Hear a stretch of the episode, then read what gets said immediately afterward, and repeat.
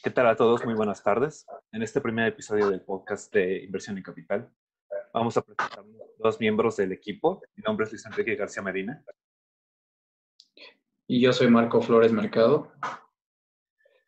Hoy vamos a hablar un poco acerca de cuál ha sido nuestra experiencia, qué, en qué hemos trabajado, cuáles son nuestros estudios. Y pues sí, presentarnos más para que ustedes conozcan a una parte del equipo que está trabajando en el contenido que les estamos trayendo. Entonces, bueno, si quieren puedo comenzar. Eh, como dije, mi nombre es Luis Enrique, yo soy egresado de la carrera de Contabilidad y Finanzas en la Universidad de La Salle.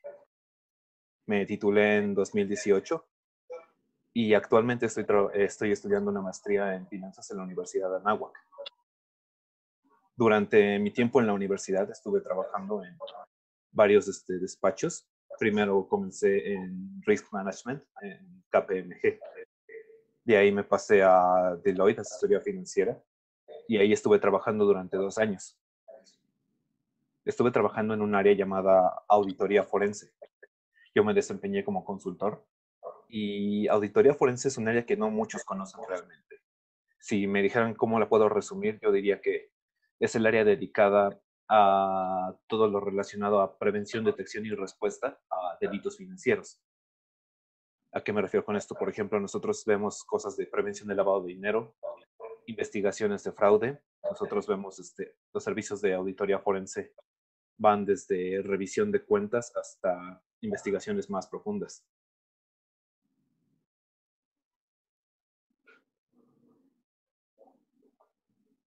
al poco tiempo, este, después de trabajar en varios proyectos, me pasé al área de riesgo en, un banco que es donde estoy trabajando actualmente. Ahorita mi principal función es como analista de analista financiero y yo veo lo que es este la liquidez de las empresas y veo si son sujetos a crédito. Entonces, ese es como el resumen de lo que yo hago actualmente. ¿Cómo, ¿Qué tal tú, Marco?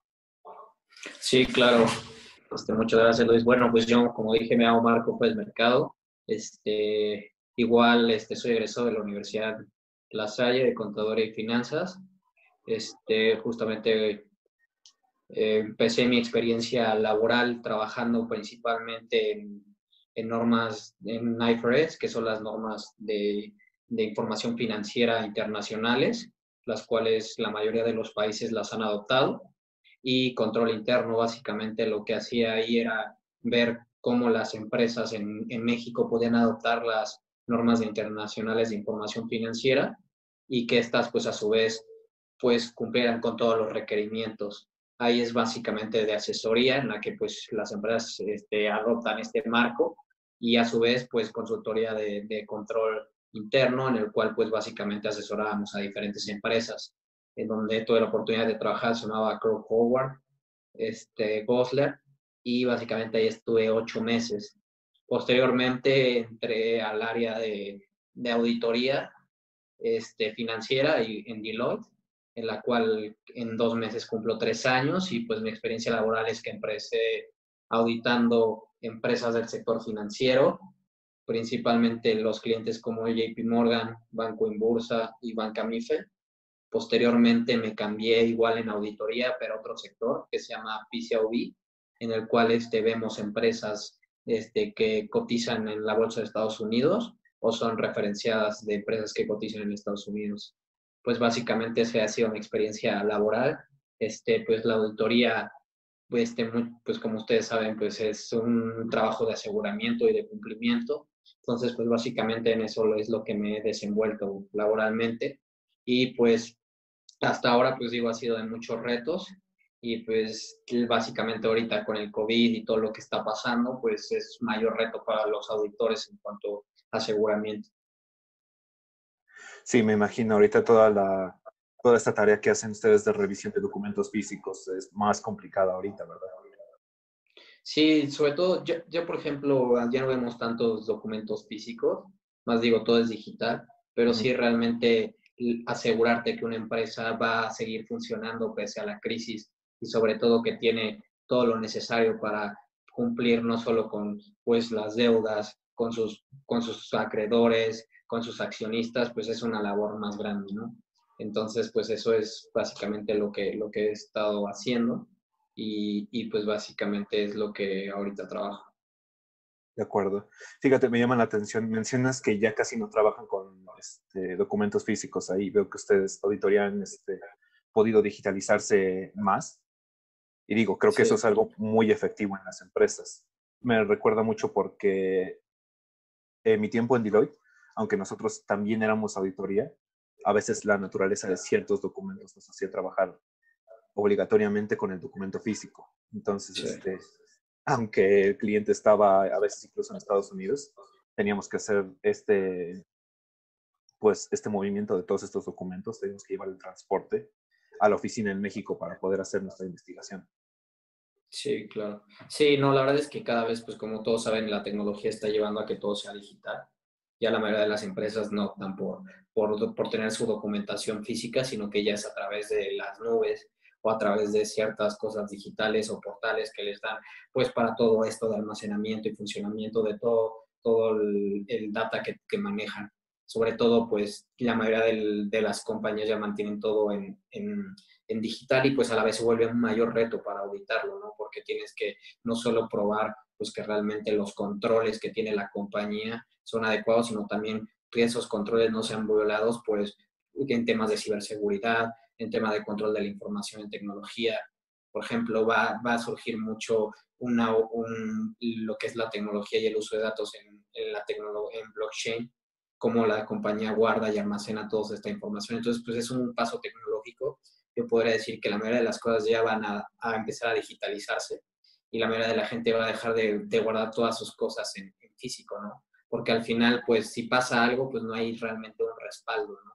que es lo que muchas veces surge y cuando pues esté en la nube, pues básicamente pues es, las personas cuando adquieren o quieren consultar algún archivo, pues descargan una copia, ¿no? Entonces, pues básicamente es eso. Pero pues sí, eso, eso es lo que me he dedicado como autor y básicamente pues esa ha sido mi experiencia. La verdad es que pues yo me, por lo que decidí estudiar principalmente la carrera era porque pues, me gustaba mucho conocer este, las empresas, sobre todo pues cómo funcionan, qué, qué hay detrás de que una empresa sea exitosa o no.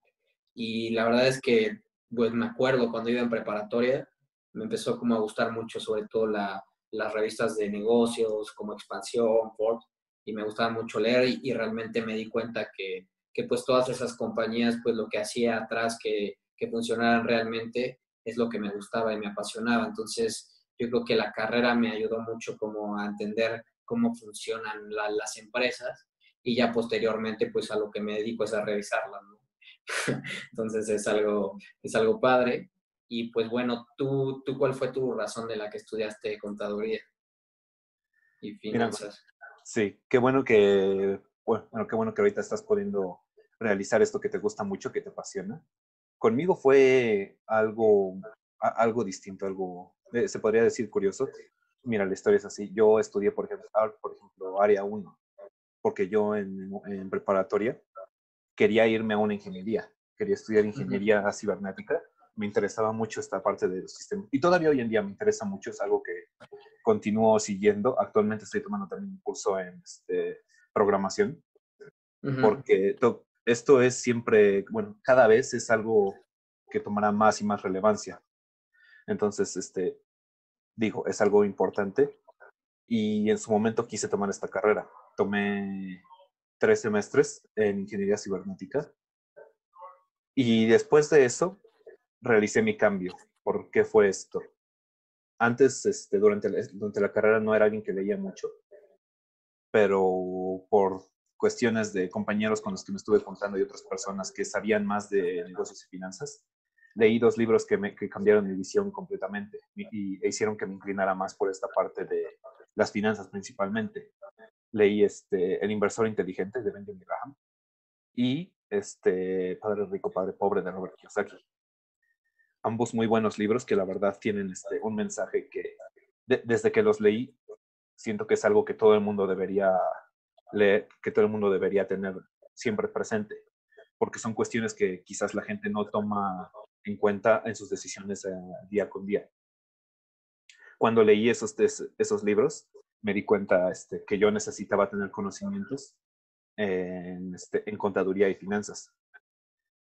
Porque tienen, tienen razón en este aspecto de que, a final de cuentas, por más que yo pueda avanzar en algún ramo que me interese o que me guste, necesito tener esta clase de conocimientos si quiero este, poder desarrollarme aún más y poder avanzar en mi vida. Entonces, aparte de todo este interés, este, pues sí, esto fue parte de lo que me inclinó. Vi ahí mismo en la Universidad La Salle este, y vi que tenía esta opción para cambiarme. Entonces, pues aproveché y hice mi cambio de carrera.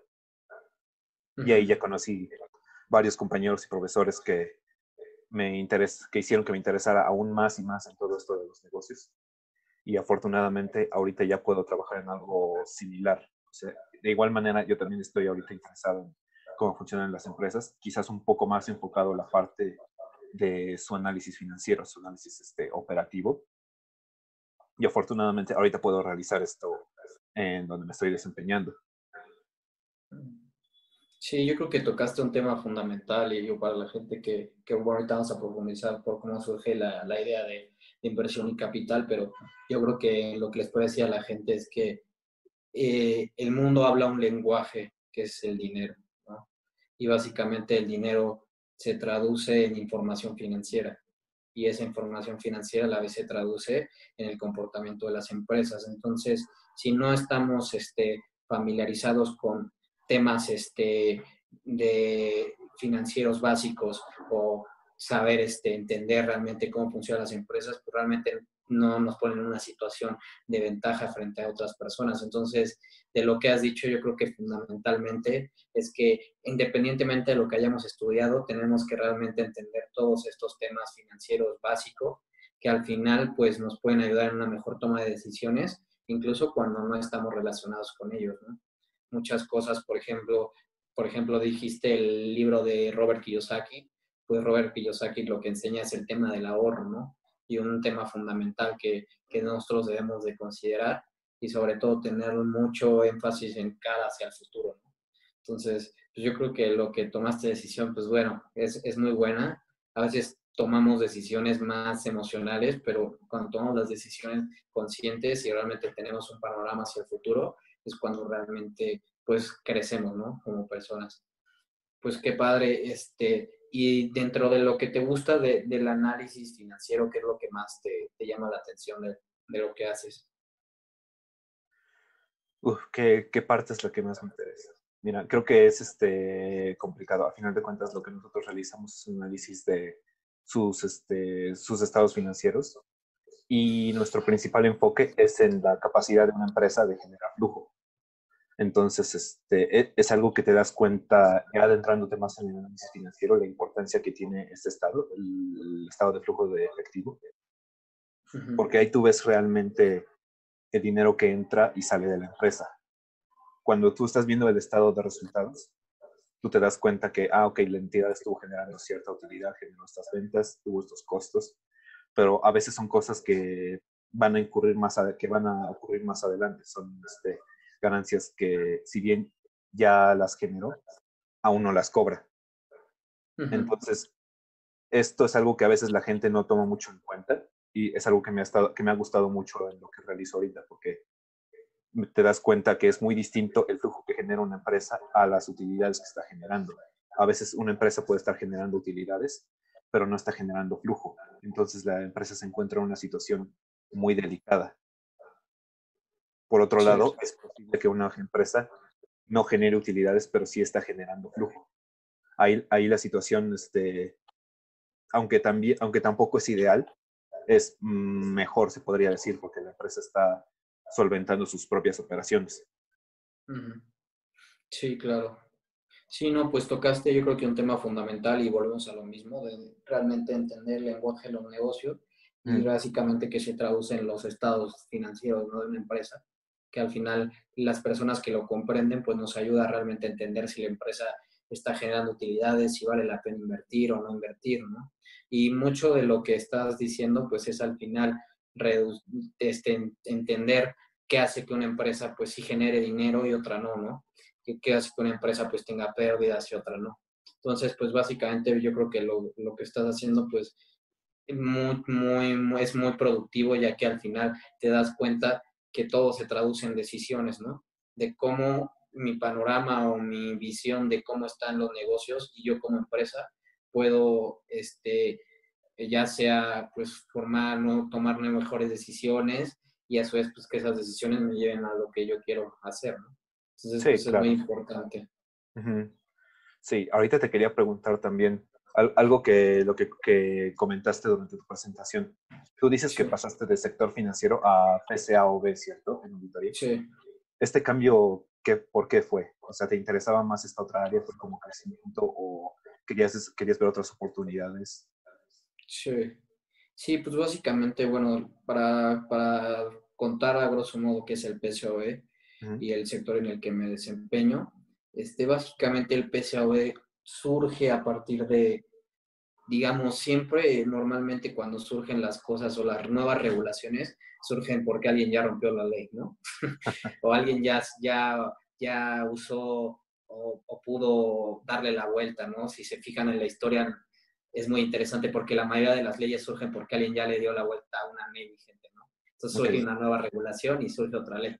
Entonces, básicamente, a nivel financiero, lo que pasó fue que en, el, fue que en, en, Estados Unidos principalmente se dio el, un fraude financiero muy grande que cometieron varias empresas entre el 95 al 2002, que básicamente son las empresas como WorldCom, Telecom y pues a la vez la más famosa que es Enron, ¿no? Estas empresas lo que hacen es que generan un fraude financiero.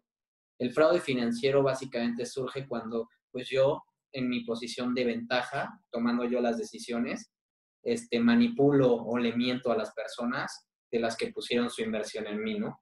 Y yo utilizo ese dinero, lo manipulo para mis fines personales o para fines de algún conjunto. Entonces, básicamente lo que pasó en estas empresas es que, pues, aquí en México no está tan concentrado el tema de inversión, pero en Estados Unidos muchas de las personas, pues, invierten su dinero en empresas públicas que pues se financian a través de, la, de sus acciones que se hacen públicas estas empresas o emiten deuda, ¿no? Entonces, estas empresas en Estados Unidos eran empresas públicas, empresas que cualquier persona, bueno, con, con poder adquisitivo puede invertir y estas empresas lo que hicieron es que cometieron fraude, digamos fraude en el sentido de que los directores y la alta administración, administración perdón, lo que hizo fue que pues usó ese recurso para beneficio propio, Entonces empezó a crear esquemas, lo que le llamamos, bueno, en auditoría, que es esquemas de fraude, en los cuales cómo uso el dinero para fingir operaciones simuladas y de esas operaciones simuladas, pues llevarme dinero, ¿no? Y es mucho lo que pasó y crearon esquemas de fraude, que realmente lo que creó en ese esquema de fraude fue que al final, pues muchos de los recursos que tenían eran mentira, ¿no? Entonces se utilizaban, pues, información errónea, maquillaban las cifras y al final pues no era lo que realmente revelaban, ¿no? Entonces estas empresas pues se dieron cuenta el SEC, la SEC, que es la empresa que regula todas las empresas públicas en Estados Unidos, y cuando se dio cuenta de esto pues fueron acusadas de fraude, y a la vez estas empresas que son acusadas de fraude, pues las empresas que emiten una opinión acerca de estas empresas, que en ese entonces pues eran otras, una, una firma, pues también son acusadas de, de fraude, ¿no? Y de colusión, porque al final pues tú como auditor tienes que hacer, dar un trabajo de aseguramiento y decirle a un público inversionista que la empresa lo que dice que tiene, hace y todo lo que tiene que ver con su operación es realmente verídico. Entonces, a partir de eso, pues bueno, surge, bueno, hay una empresa que se llama, una firma grande que da también competencia, pues Deloitte, KPMG, igual que le llaman las Big Four, surge y es acusada igual de fraude junto con, con Enron en este entonces. Y surge la nueva ley que se llama Sarbanes-Oxley, que es una nueva regulación para empresas públicas en Estados Unidos. Y esta nueva ley lo que hace en el 2002 es que trata de mantener más candados y mayores regulaciones y mayor cumplimiento a las empresas públicas para que no cometan fraude. Porque ustedes podrán decir, no, pues es que el fraude, pues nada, lo cometió esta empresa. Sí, pero pues cuando una empresa pública comete un fraude, no se lleva el fraude a sus accionistas se lleva el fraude a todas las personas que invirtieron en ella, bueno, sí, los accionistas, pero muchísimas personas, personas que tenían ahí sus fondos de, de, pensión para el futuro, personas que tenían dinero porque creían que la empresa era muy buena. Entonces, pues al final se cuida los intereses pues del público inversionista que es muy grande, ¿no? Entonces, a partir de la ley Sarbanes-Oxley en 2002 surge el PCOE, que es el organismo que audita a los auditores, por así decirlo. Entonces, este organismo se encarga de regular a todas las firmas que, que hagan trabajos de aseguramiento público, pues de auditarlos, por así decirlo, y checar que todos sus procedimientos estén de acuerdo a las, a, la, a, la, a las normas este, a las normas actuales y que realmente cumplan con su función. Entonces, el sector en el que me desenvuelvo justamente toma el nombre de PCOB por, este, por esta regulación y al final, pues todas las empresas en México que coticen en Estados Unidos o de manera indirecta, de manera indirecta a qué me refiero, a que sea una empresa subsidiaria, por así decirlo, o sea, que su mamá, por así decirlo, su mamá sea una empresa en Estados Unidos y tenga que ver algo con un cumplimiento, pues al final este sector. Entonces, básicamente lo que me llamó mucho la atención es que, pues al final este, este sector representa un mayor reto profesional, ya que pues es un mayor cumplimiento, este, es un, es este, tienes que hacer mayores procedimientos, mayor análisis, detectar mayores esquemas, ¿no? Entonces, este cumplimiento al final, pues, es más complejo y, pues, al final lo único que trata de hacer es proteger los intereses de los inversionistas. Y, pues, así el sector lo que hizo la firma donde trabajo es que pues creó todo un sector para todas estas empresas y al final pues las, este sector es lo que vemos, ¿no? Y puede ser empresas tanto financieras, de consumo, de diferentes sectores empresariales, pero al final la característica es esa, ¿no? Y eso es lo que más me llamó la atención.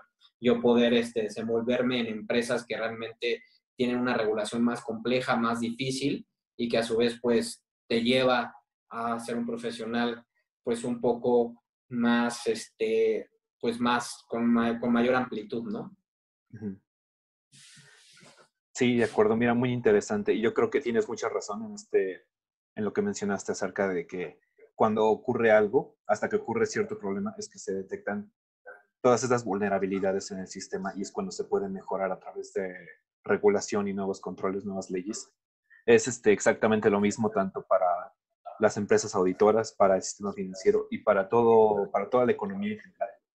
Es algo que podemos ver este, en lo que ocurrió en 2008, la crisis hipotecaria, y lo que está ocurriendo actualmente. La verdad es que las crisis siempre son, te mencionan como una época de oportunidad, y, ese es, y lo es para muchas personas, tanto para los inversionistas como para los gobiernos en sí, porque, es, este, porque para ellos no solo tienen este, la oportunidad, tienen la responsabilidad de encontrar cuáles fueron estas vulnerabilidades en todos sus sistemas y ver este, cómo pueden reforzarlas para que no vuelva a ocurrir este, una crisis de, de la misma manera en que ya ocurrió. Este, hay una analogía que se escucha un poco rara, pero creo que funciona bien. Este, se, se puede comparar a una crisis económica con un accidente de avión. cuando ocurre, obviamente es algo que nadie quiere, es una tragedia, pero generalmente está revelando vulnerabilidades en, este avión, en todo el sistema aeronáutico. Y la idea es este, arreglarlo para que si ocurra otro accidente, que no sea por esta razón. Es algo muy grave que un, este, que un avión, que un modelo esté fallando por la misma razón.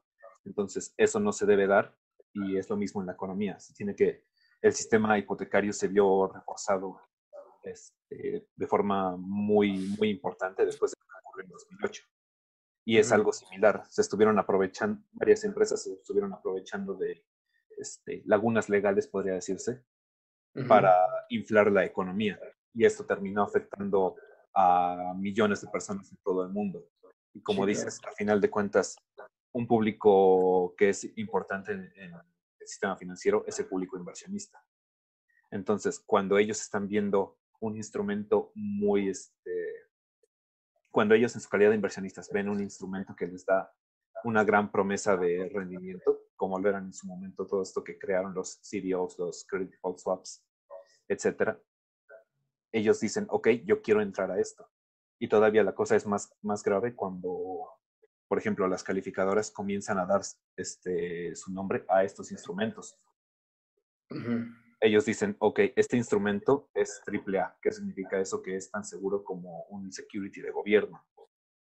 Los fondos de pensión solo tienen permitido invertir, en Estados Unidos solo tienen permitido invertir en instrumentos financieros que sean seguros. Entonces, la pensión de muchas personas se perdió al invertir en esta clase de instrumentos. Es este, muy importante lo que mencionas, que se aprenda de todos estos errores y que se mejore, se refuerce todo el sistema. Y yo creo que a final de cuentas esa es la tarea de, este, pues de, los auditores, tarea de los financieros, tarea de los gobiernos en sí, es tarea de todos los que están participando en la economía. Actualmente este, es difícil poner un culpable en la crisis económica porque a final de cuentas estamos viviendo algo, algo sin precedentes. Una, esto se debe a un virus. Entonces, la pregunta es, ¿cómo podrías arreglar esto? ¿Cómo podrías reforzar la economía para que no se afecte si ocurre una pandemia nuevamente? Es, algo, muy, es algo muy difícil, pero estamos viendo que el sector tecnológico está cubriendo todo, este, quizá no todo, está cubriendo la mayor parte de todo lo que no se podía, este, de que no se podía, ¿cómo decirlo? toda esta oferta que faltaba durante la economía. Sí. Durante la pandemia, ya la puede cubrir el sector financiero. Por ejemplo, cuando no vas al restaurante, el restaurante no podía operar, pero ahora ya pueden este, seguir funcionando si tienen, este, si tienen una actualización con una de estas aplicaciones de entrega de sus productos a domicilio. Sí, claro. Sí, no, yo creo que sobre todo, pues todo, o sea, todo es lo importante de siempre estar como al día, yo creo, a la vanguardia, porque en el futuro, pues lo que más importa no es lo que sabes hoy, sino lo que vas a saber en el futuro. Entonces, siempre hay que estar constantemente aprendiendo, leyendo, este, creciendo y sobre todo estar adecuado a, los nuevos cambios y tendencias. ¿no? Y, y, yo creo que al final ser este, una persona que está constantemente aprendiendo y, conociendo nuevas cosas nos lleva a mejores oportunidades. Y todo al final recae en que todos los cambios que están pasando, sobre todo las crisis, lo que hemos pasado en la pandemia, lo que hemos pasado, al final nos lleva cada vez pues a una sociedad pues un poco más abierta, ¿no? Yo creo que al final todas estas cosas que cambian pues al final son para, o sea, pues como lo veamos, ¿no? O sea, yo creo que al final son cambios y el mundo va hacia un lado y nosotros tenemos que ir hacia ese lado, hacia donde van las cosas, no nos podemos estancar. Y pues mucho me gustaría también, bueno, para empezar más a entrar a fondo, digo, ya contamos un poco de lo que hacemos, de cómo lo vemos, pero también me gustaría que platiquemos de, pues, inversión y capital, cómo, cómo surge y, y, y cómo es que es nuestra visión, ¿no? Si nos pudieras platicar. Sí, sí, sí, claro. Eh, pues mira, eh, durante la carrera estuve, aparte de que estuve alimentando este interés y todo este deseo por aprender más acerca de negocios, acerca de finanzas, desarrollé otra pasión, podría llamarla, lo que es de la enseñanza y la docencia. Estuve en, en, las allí estuve, fui parte de un programa llamado Enlaces, donde nosotros dábamos clases a este, a distintas personas y, daba distintas materias. No solo di clases acerca de finanzas, acerca de contaduría, también di clases de matemáticas, por ejemplo, de inglés para niños. Y fue algo que me gustó mucho. Me gustó mucho este, compartir conocimiento y dar, este, pues, dar clases en general se me hizo algo muy bueno. Y hay una especie de sentimiento eh, similar en inversión en capital.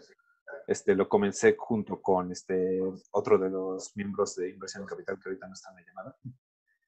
Eh, y teníamos este mismo objetivo, compartir parte de todo esto que estamos aprendiendo, de lo que vemos en la carrera, de lo que vemos este, en libros, por ejemplo, esto, esto que aprendimos acerca de las finanzas personales, la educación financiera, de generar este, ingresos pasivos, como les dice Robert Kiyosaki, este, de cómo este, seleccionar inversiones, aprendiendo en libros de, de, Benjamin Graham. Todo esto lo queremos compartir y de ahí surge la idea de inversión en capital. Este, presentarlo a través de imágenes, presentarlo a, través de podcasts, videos, hacer nuestros análisis, hacer resúmenes. La idea es compartir todo esto que nosotros no, no creemos, sabemos, le sirve a la gente y le puede apoyar en, distintos, este, distintos aspectos en su vida. Como mencionamos al inicio, esta parte financiera quizás es algo que no, no se desarrolla mucho en la educación en México lamentablemente. Entonces nosotros queremos completar este, queremos llenar este espacio. A final de cuentas es una especie de emprendimiento. El emprendimiento, a final de cuentas, es llenar este, algo conocido como vacíos institucionales. El nombre está muy raro, pero así se le llama a estos huecos en una sociedad que simbolizan algo que falta a, esta sociedad, de siendo redundante. Entonces, si nosotros vemos que falta esta parte de la educación financiera, nosotros quisimos desarrollar este proyecto. Y, pues de ahí surge la idea principalmente. Al inicio tenía otro nombre, Inversión en Capital, este, pero ha ido evolucionando.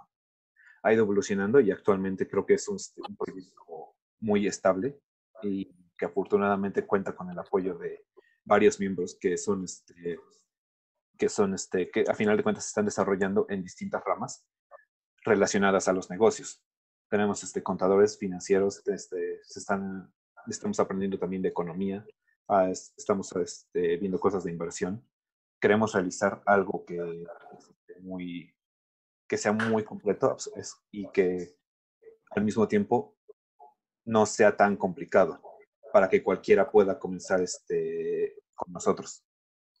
Sí, claro. Sí.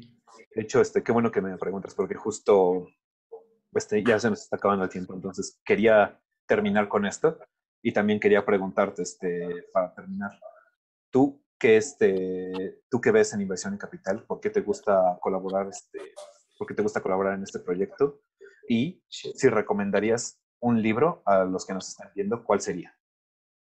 Sí, claro. Este, sí, no, yo creo que básicamente cuando surgió Inversión y Capital, bueno, estábamos en la escuela juntos. Nuestra función siempre, bueno, en ese entonces cuando estábamos, para que sepan, pues nuestros escuchas, este, pertenecíamos a un consejo, quisimos hacer un consejo en la escuela para apoyar a las personas de nuestra carrera y que pues empezaran a encontrar empleo y empezaran a crecer profesionalmente. Y más que nada lo que me gustó fue cuando vimos la idea de poder hacer esto como apoyo para las personas que estaban estudiando y estaban en el consejo. Y ya yo creo que siempre hemos compartido juntos la, la importancia de dejarle algo más a los demás. Yo creo que al final el mundo está creciendo, va a crecer mal o bueno, depende cómo nosotros apoyemos, ¿no? Y nosotros, pues al final nuestro granito de arena es ayudar y educar a las personas en temas económicos, financieros, para que tomen una mejor decisión y esa decisión pues esté encaminada hacia el progreso del, progreso como sociedad, ¿no? Entonces eso es lo que más me gusta a mí, ayudar a la gente a que pueda entender y tener un panorama más amplio y tomar una mejor decisión con base en juicio y no necesariamente porque alguien vino y les dijo que esto era la verdad, ¿no? Eso es lo que más me gusta, que la gente tome su propio juicio y que al final crezcamos como personas porque pues no tenemos la verdad absoluta de todo, ¿no? Pues un libro que yo recomendaría, pues vamos a ver cuál es. A ver, ¿cuál podría ser bueno? Mm. A ver, estrategia, Pero que se pueda comprar, ¿no? De preferencia, sí.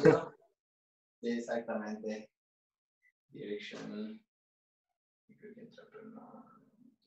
Direction. A ver, cuál sería bueno. Algo quizá muy este, que pueda funcionar como introductorio para las personas que no estén tan relacionadas al aspecto de negocios, al aspecto financiero, económico. Sí, claro. Pues yo creo que un, un, buen, un buen, este, un buen este, libro que puede, que puede ayudar este, para entender más, para entender sobre todo